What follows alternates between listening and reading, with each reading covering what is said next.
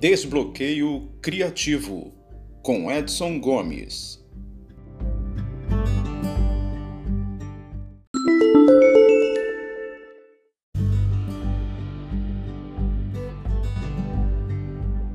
Olá você, tudo bem? Nesse episódio eu continuarei falando da aprovação suprema enfrentada pelo herói e seus aliados. Num casamento sagrado, se reconhece que os dois lados da personalidade têm o mesmo valor. Um herói desses, em contato com todas as ferramentas que possibilitam a ele ser humano, vive um estado de equilíbrio, centrado e não se desloca e nem é derrubado facilmente. Campbell diz que o casamento sagrado representa para o herói o controle total de sua vida. Um casamento equilibrado entre o herói e a própria vida.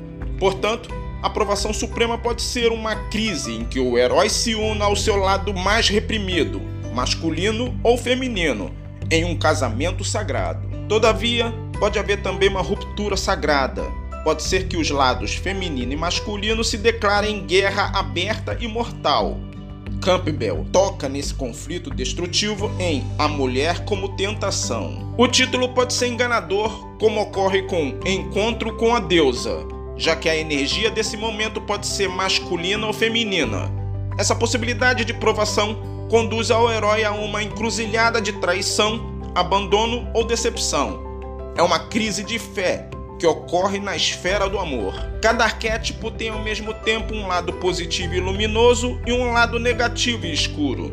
Os lados escuros do amor estão nas máscaras de ódio, recriminação, ultraje e rejeição é a face de Medeia quando mata os próprios filhos, a máscara da própria Medusa, coroada pelas serpentes venenosas da culpa e da recriminação. Uma crise pode surgir quando um amante camaleão mostra repentinamente alguma faceta antes escondida, e isso faz o herói se sentir traído, amargurado e morto para a ideia do amor. Na jornada de nossas vidas, podemos enfrentar projeções negativas do ânimos ou da ânima. Pode ser uma pessoa que nos atraia, mas não presta para nós.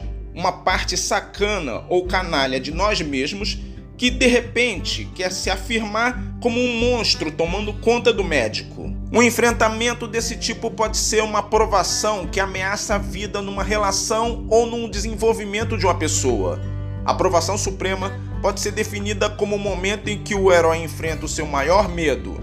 Para a maioria das pessoas, isso é a morte, mas em muitas histórias é apenas o momento em que o herói mais receia. Pode ser uma fobia particular, o desafio de um rival, uma tempestade ou uma crise política. Dos inúmeros medos que um herói tem que encarar, o de maior poder dramático parece ser o que vem do medo de enfrentar um pai, uma mãe ou uma figura de autoridade.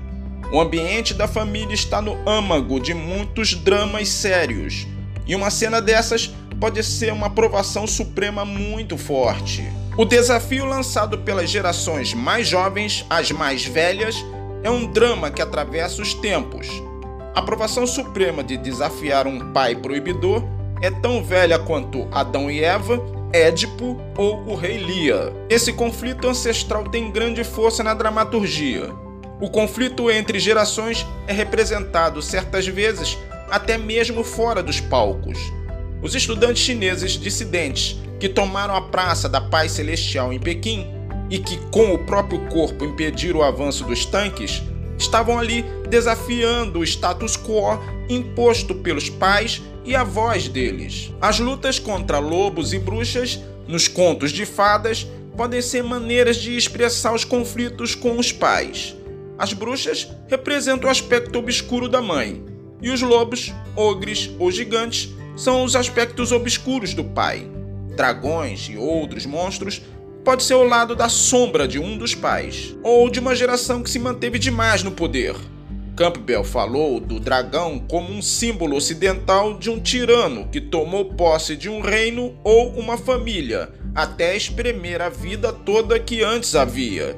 O conflito entre a juventude e velhice pode se manifestar também internamente, e não apenas nas batalhas externas entre pais e filhos. O combate ferrenho que inflama a aprovação suprema pode ser uma luta íntima entre uma estrutura de personalidade velha e confortável, bem defendida, e uma outra nova, que é fraca, incompleta, mas está louca para nascer. Mas esse novo eu não poderá nascer enquanto o velho não morrer, ou pelo menos enquanto não se retirar e deixar espaço no centro do palco. Em casos raros, a aprovação suprema pode ser a ocasião de curar velhas feridas abertas que latejam entre o herói e um dos seus pais. Campbell chama essa possibilidade de acerto de contas com o pai. No próximo episódio, eu finalizarei a aprovação suprema e logo em seguida partirei para a recompensa do herói. Até lá, um abraço.